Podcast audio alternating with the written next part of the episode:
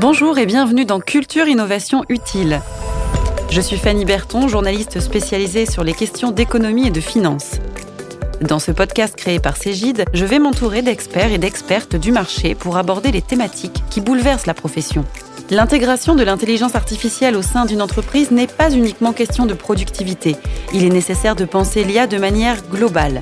Cégide accompagne en ce sens ses clients dans le but de revoir, de repenser l'organisation en intégrant des outils d'intelligence artificielle comme la plateforme d'intelligence augmentée qui est intégrée dans la solution Cégide Loop. PIA, c'est 450 cas documents dans 10 cas dossiers en avril et une croissance de 20% par mois. PIA génère des écritures pour 100% des documents déposés et permet de valider automatiquement, donc sans vérification par le collaborateur, 50% des écritures générées. Il s'agit d'une réelle démarche de transformation pour atteindre des gains de productivité et développer l'activité. Comment? Pourquoi?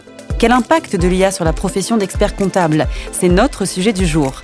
À mes côtés, pour nous apporter leurs précisions, Loïc Portales, responsable développement au sein de Cégide, et Elisa Tomasini Bartoli, experte comptable et commissaire aux comptes au sein du cabinet FIFM à Porto Vecchio. Bonjour. Bonjour. Bonjour. Alors, euh, merci à vous deux euh, d'être euh, présents pour ce podcast et ce sujet sur l'intelligence artificielle.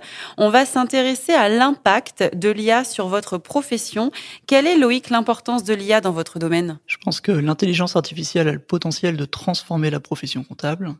Si je mets ma casquette d'ingénieur, pour moi, la comptabilité, ça consiste beaucoup à collecter des informations, les transformer et les restituer et c'est justement le point fort de l'intelligence artificielle. C'est ce que l'intelligence artificielle permet de faire.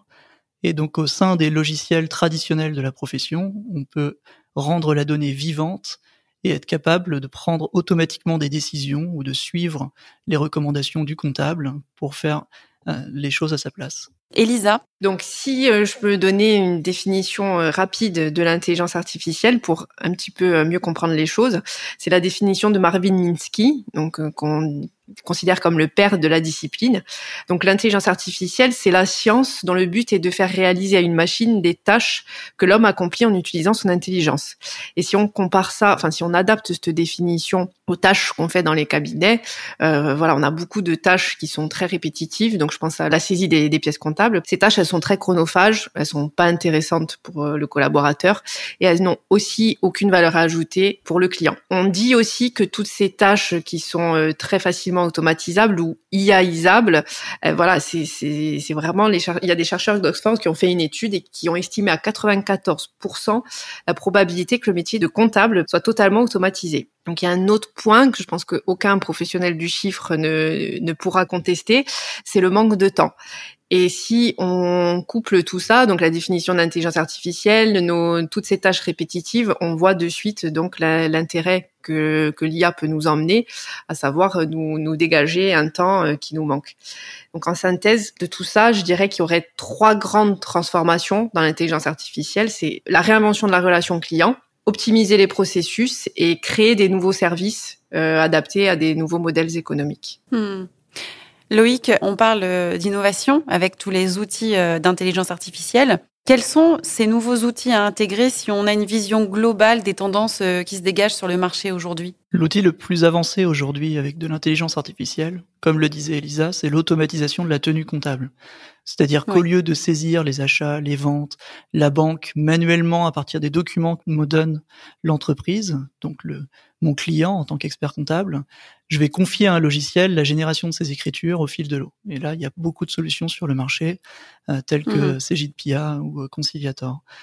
Ensuite, autour de ça, il faut avoir un écosystème. Parce que si j'ai cet outil chez moi pour automatiser la tenue comptable, mais que je n'ai pas une bonne relation avec mon client pour aller chercher les documents ou pour lui restituer l'information, je vais pas lui donner envie de me donner les informations de façon régulière. Donc il faut que j'imagine des outils tels que Microsoft Teams ou Flow de façon à ce que je puisse interagir avec mon client dans cet mhm. écosystème, j'ai aussi besoin de me connecter avec les autres logiciels. La plupart des entreprises aujourd'hui ont des logiciels pour les notes de frais, pour le workflow de paiement, du reporting, la paye, et ainsi de suite. Donc j'ai besoin de m'interconnecter, d'être au centre de ces flux. Euh, c'est comme ça que l'expert comptable peut récupérer tous les documents et toutes les informations utiles pour la constitution euh, de la comptabilité.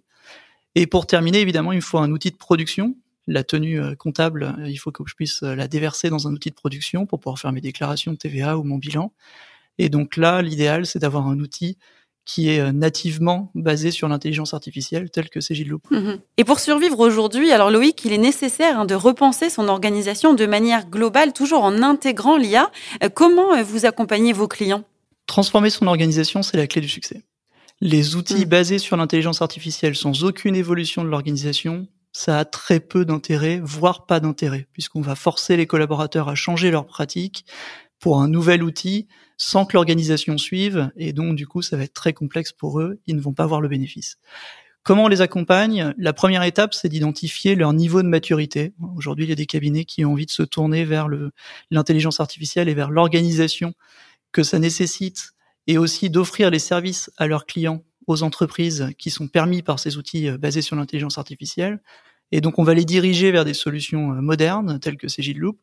À l'inverse, certains cabinets ont envie de rester dans leurs pratiques historiques et on va simplement les moderniser en ayant un petit peu de machine learning, un petit peu d'intelligence artificielle, et, mais ils vont rester sur des gammes historiques telles que Quadratus ou Cegid Expert pour ce qui est de Cegid.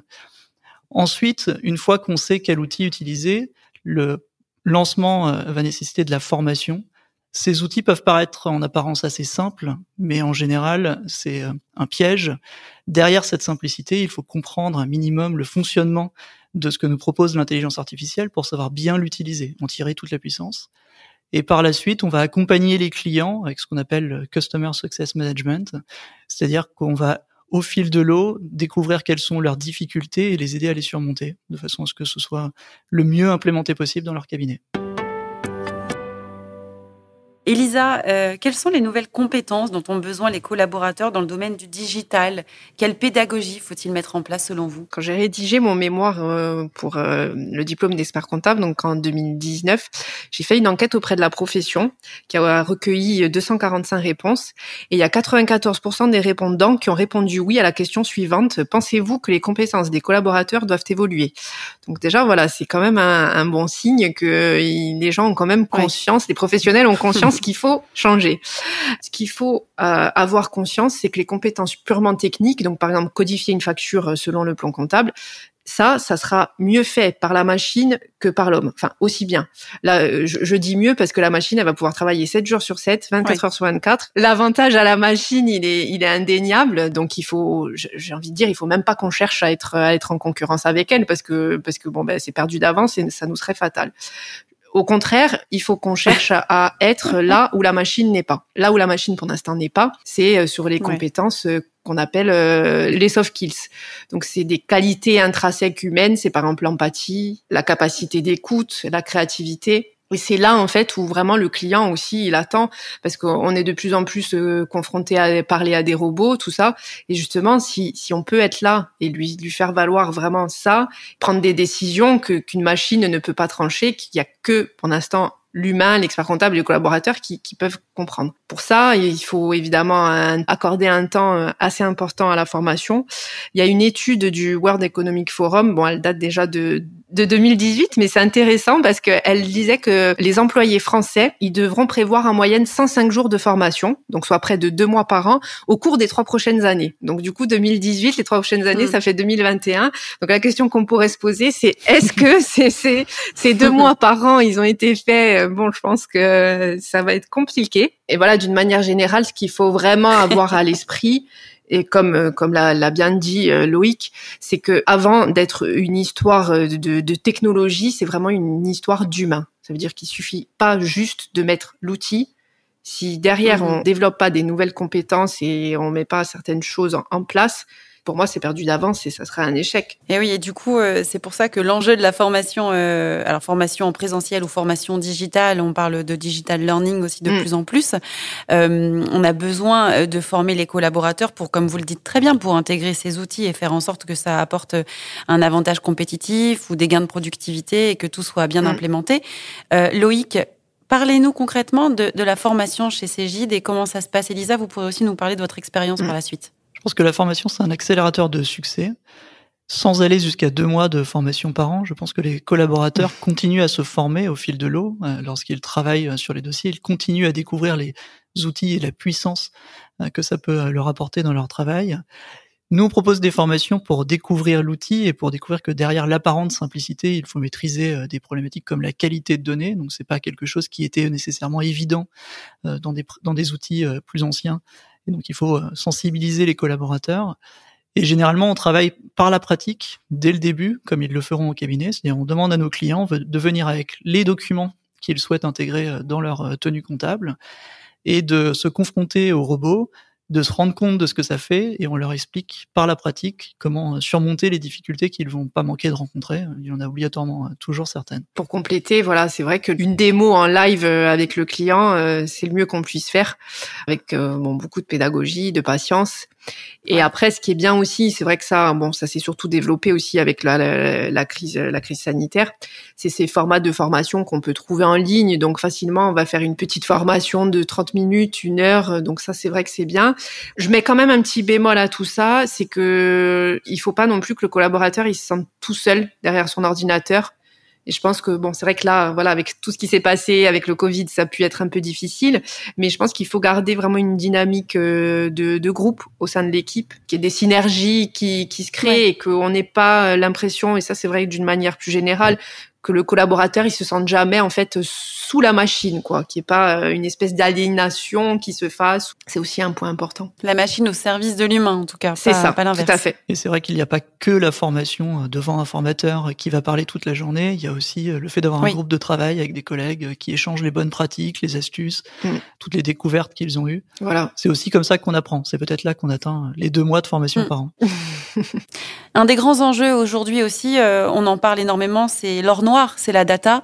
Euh, Loïc, un mot sur euh, la gestion de la data euh, aujourd'hui? Les experts comptables, ils sont historiquement au centre des flux, c'est-à-dire qu'ils voient passer toutes les informations comptables et extra-comptables de leurs clients.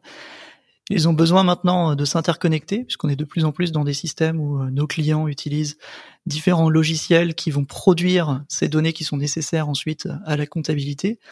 Et ils ont besoin de se concentrer sur la qualité de cette donnée pendant longtemps, ils avaient un traitement qui était très manuel, donc du coup l'intelligence humaine pouvait compenser le manque de qualité de l'information. Si j'avais euh, seulement euh, collecté euh, des documents de mauvaise qualité, je pouvais toujours les interpréter parce que l'œil humain est très puissant et capable de comprendre ce qu'il se passe sur le, sur le document.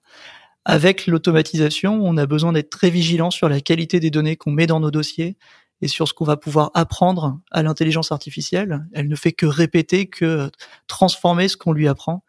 Donc du coup, ce qu'on lui donne sera directement en lien avec la qualité de ce qu'on obtient. Ouais, si je peux compléter un, petit retour euh, pratique, voilà, c'est encore une fois, c'est sensibiliser aussi les collaborateurs à tout ça. Mmh. et euh, mettre en place vraiment une rigueur sur la gestion et le traitement de la donnée, euh, bien bien saisir les fiches clients, bien que tout soit bien classé. Voilà, on a une on a une richesse considérable dans les cabinets et je pense qu'encore beaucoup l'ignorent. aussi quelque chose d'important. Et c'est un des enjeux clés de la migration vers les outils basés sur l'intelligence artificielle. Démarrer avec des données de mauvaise qualité, ça demande un investissement mm. pour pouvoir reprendre un certain nombre de données, comme les fiches tiers dont on parlait. Mm. Et donc, du coup, cet investissement, c'est la clé du succès. Exactement. Alors, on va parler maintenant euh, de l'objectif de l'intelligence artificielle. Euh, cet objectif, on en parle beaucoup, hein, c'est d'aller vers des gains de productivité euh, pour les entreprises qui vont mettre en place les outils d'intelligence artificielle. Est-ce là les gains de productivité, la demande principale de vos clients? Est-ce que c'est le but ultime, Loïc? C'est une demande importante. Je pense qu'elle vient de la pression sur les tarifs que peuvent avoir les cabinets lorsqu'ils ont une prestation assez classique, c'est-à-dire qu'ils se concentrent sur les obligations déclaratives. Les clients, les entreprises ne voient pas la différence entre un cabinet A et un cabinet B, parce que finalement, à la fin du mois, la TVA est déclarée, à la fin de l'année, on nous présente le bilan. Dans ce cas-là, il y a une forte pression sur les tarifs et donc on cherche de la productivité. Je pense pas que ce soit la raison d'être principale de l'intelligence artificielle. Si on recherche uniquement la productivité, on peut en trouver effectivement, mais l'intérêt de l'intelligence artificielle, c'est plutôt, euh, comme le disait Elisa, qu'elle peut travailler 24 heures sur 24, 7 jours sur 7. On peut obtenir une tenue comptable qui est à jour en permanence et donc on peut changer sa relation avec son client, avec l'entreprise, qui va trouver des informations pour sa propre gestion qu'il n'avait pas avant, que son comptable connaissait, mais que son comptable connaissait à une fréquence trop faible, peut-être une fois par mois, peut-être une fois par trimestre, alors que le chef d'entreprise, il a besoin d'informations régulières. Et à mon avis, les, cabinets qui se positionnent de cette façon-là, ils vont avoir une prestation de meilleure qualité qui va être mieux perçue, en tout cas en termes de valeur ajoutée par leurs clients, et ils vont être capables de les fidéliser sans jouer la compétition du tarif mais vraiment en offrant un service qui a beaucoup plus de valeur. Oui. Et Elisa, qu'attendez-vous de l'intelligence artificielle au sein de votre cabinet? Est-ce que vous nous parleriez euh, principalement de la rentabilité? Oui, la rentabilité, bon ben voilà, c'est comme je disais au début, c'est un peu se débarrasser de toutes ces tâches euh, chronophages qui sont pas du tout rentables, que le collaborateur n'a pas vraiment de, de plaisir à faire. Donc oui, l'intelligence artificielle, pour moi, dans le cabinet, ça va me permettre de produire d'autres missions avec plus de valeur ajoutée aux yeux des clients, voilà, pour vraiment répondre aux attentes en fait. Hein. Maintenant, euh, tout évolue euh, de plus en plus vite. On a besoin d'avoir les infos en temps réel, comme le disait Loïc. Hein. Il faut savoir euh, de suite être réactif. Je pense qu'il y a quelque chose aussi qui peut être intéressant. Bon, pour l'instant, c'est pas c'est pas, pas, encore développé, mais c'est tout ce qui est prédictif. Donc, accompagner le, le, dirigeant, lui éclairer son chemin en fait, hein, sur quelle décision il va devoir prendre pour un investissement, pouvoir euh, éventuellement faire des comme des scénarios, tout ça, ça serait permis évidemment grâce à l'intelligence artificielle. Ça va être, je pense, un support la technologie et, l'IA, ça va être un support à, augmenter l'humain, à améliorer nos capacités. Et, voilà, c'est un support et je le vois vraiment comme euh, un cercle virtueux hein, qui va se mettre en place et il y aura vraiment un couple humain-machine que s'il est, il est bien, il fonctionne bien, ça peut être pour moi que du positif. Alors bon, c'est sûr, il y a des, il y a quand même des choses, il peut avoir des effets pervers et tout, hein, mais maîtriser, c'est une chance. Ce couple humain-machine, ça peut aussi être important pour l'attractivité du cabinet pour euh, recruter. Oui. Parce que si les collaborateurs ont le choix entre un cabinet dans lequel ils vont avoir besoin de faire ces tâches répétitives et au contraire un autre dans lequel le robot va venir les assister. Peut-être qu'ils vont préférer un métier dans lequel ils vont pouvoir se concentrer sur des tâches plus agréables. Et donc, du coup, c'est aussi utile pour l'attractivité du cabinet. Ah oui, oui c'est vrai, c'est un point important à préciser. Loïc, est-ce qu'il faut repenser euh, aussi la relation client? Pour moi, c'est la raison d'être des outils basés sur l'intelligence artificielle. On parlait de données fraîches en temps réel pour pouvoir permettre à, la TPE ou à la PME euh, d'avoir des indicateurs de gestion. On peut lui permettre de cette façon-là d'avoir de la visibilité euh, sur euh, les factures qu'il reste à payer, sur l'argent qui va rentrer de la part des clients. C'est cette relation client qui va pouvoir être augmentée grâce au robot qui nécessite l'intelligence artificielle.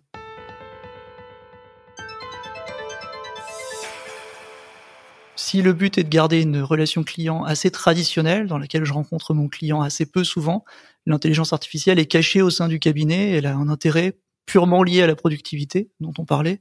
Je suis pas sûr que ça justifie euh, le changement d'outil libérer les, les collaborateurs comptables, c'est un enjeu important parce qu'ils ont beaucoup de travail. On a pu le voir avec la mhm. crise euh, du Covid. Il mhm. faut accompagner les clients pour aller chercher un prêt garanti par l'État, pour s'occuper du chômage partiel. Ils ont énormément de demandes, ces clients, et c'est ça qu'ils vont valoriser. C'est l'aide de leurs comptables sur tout ce qui est supplémentaire par rapport aux obligations euh, déclaratives. Oui, donc un point clé, effectivement, cette relation client. Elisa, j'aimerais qu'on s'intéresse euh, à un retour d'expérience de votre part sur l'automatisation de la saisie. Alors le retour, il est positif. Euh, ce qui ce qui nous revient, c'est qu'il retrouve ses factures plus facilement.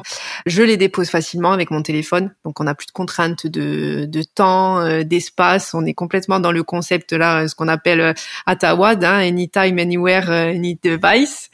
Donc ça, voilà, les clients, ils sont satisfaits de ça. Deuxième aspect côté collaborateur, ben, c'est un retour euh, positif aussi parce qu'on passe moins de temps à scanner les pièces ou à les copier à les ranger. Il y a des collaborateurs qui m'ont parlé de l'aspect euh, hygiène. Des fois, on a des factures euh, qui ont traîné un peu n'importe où, qui sentent le tabac, tout ça. Voilà, ça avec l'automatisation. Ah Et oui, non, mais c'est vrai que voilà, c'est la réalité. on n'y pense pas, ouais, mais quand on le fait, ça, ça arrive. Hein, voilà. Je pense aussi, si nous, on a une, un bon taux de satisfaction au sein de, du cabinet, c'est parce que quand même, on a fait un petit travail préalable, c'est pas grand chose, mais on a quand même pris euh, le temps de segmenter la clientèle. Voilà, ça veut dire qu'il y a vraiment des clients à qui on n'a pas proposé. Donc ça aussi, je pense que c'est quelque chose d'important pour les cabinets qui veulent le mettre en place. On s'est mis un petit coup de pouce pour avoir un taux de satisfaction euh, assez élevé, on va dire. Voilà. Bon, ben merci pour ces précisions, Lisa, et ce retour d'expérience. Et donc, pour finir ce podcast, une euh, question un peu ouverte hein, pour vous deux. Quels sont les grands enjeux à venir pour vous? Je ne prédis pas la mort des experts comptables, contrairement à Gartner, mais je pense que la comptabilité, c'est-à-dire le fait euh, de tenir euh, la tenue comptable et de faire les obligations déclaratives, va devenir une commodité. C'est quelque chose qui va être euh, de plus en plus automatisé. Donc c'est pas ça qui va prendre du temps en comptable, c'est l'accompagnement de son client, la capacité à l'aider dans son business et à l'aider à grandir. Bien sûr, des outils vont soutenir cette cette transformation. On a parlé de la tenue comptable qui est déjà en voie d'automatisation. La déclaration de TVA, c'est la suite logique, puisqu'une fois qu'on a des journaux euh, comptables qui sont à jour, on peut facilement déclarer sa TVA. Et euh, on peut imaginer des outils un peu plus prédictifs, effectivement, qui vont pouvoir alerter le collaborateur comptable en lui signalant euh, des changements de situation chez son client, le moment où il faut intervenir, le moment où il faut aller le voir et discuter avec lui de sa situation et l'aider dans la gestion de son entreprise pour transformer son activité en succès. Les grands enjeux à venir, c'est adapter les modèles ou le modèle économique du cabinet à toutes ces transformations. On gagnera plus notre vie avec la saisie à faire des TVA parce que tout ça, ça sera automatisé, la machine le fait. Donc bon, il faut vraiment qu'on se positionne euh, encore plus que ce qu'on peut l'être déjà comme euh, un véritable coach des entrepreneurs et pas que pour des tâches comptables. Et c'est vrai que voilà, comme on disait, euh, tout ce qui est nouvelles compétences et tout, la machine, elle peut être qu'un support pour nous et nous aider à aller dans ce sens. Après, ce qui est très important aussi, comme j'ai déjà dit, c'est conduire le changement, former les équipes et comprendre que c'est une aventure humaine avant d'être une aventure technologique. Voilà, ça c'est vraiment euh, hyper important pour moi, je pense. C'est une belle phrase de fin. Merci beaucoup à tous les deux pour cet échange sur l'intelligence artificielle. Et on a bien compris que l'humain restait au centre de la machine et pas l'inverse. Merci beaucoup. Merci à vous. Merci. Cette table ronde touche à sa fin, mais vous pouvez écouter les autres épisodes de Culture Innovation Utile sur toutes les plateformes de podcast. Et pour plus d'informations sur les solutions comptables, rendez-vous sur www.cgid.com.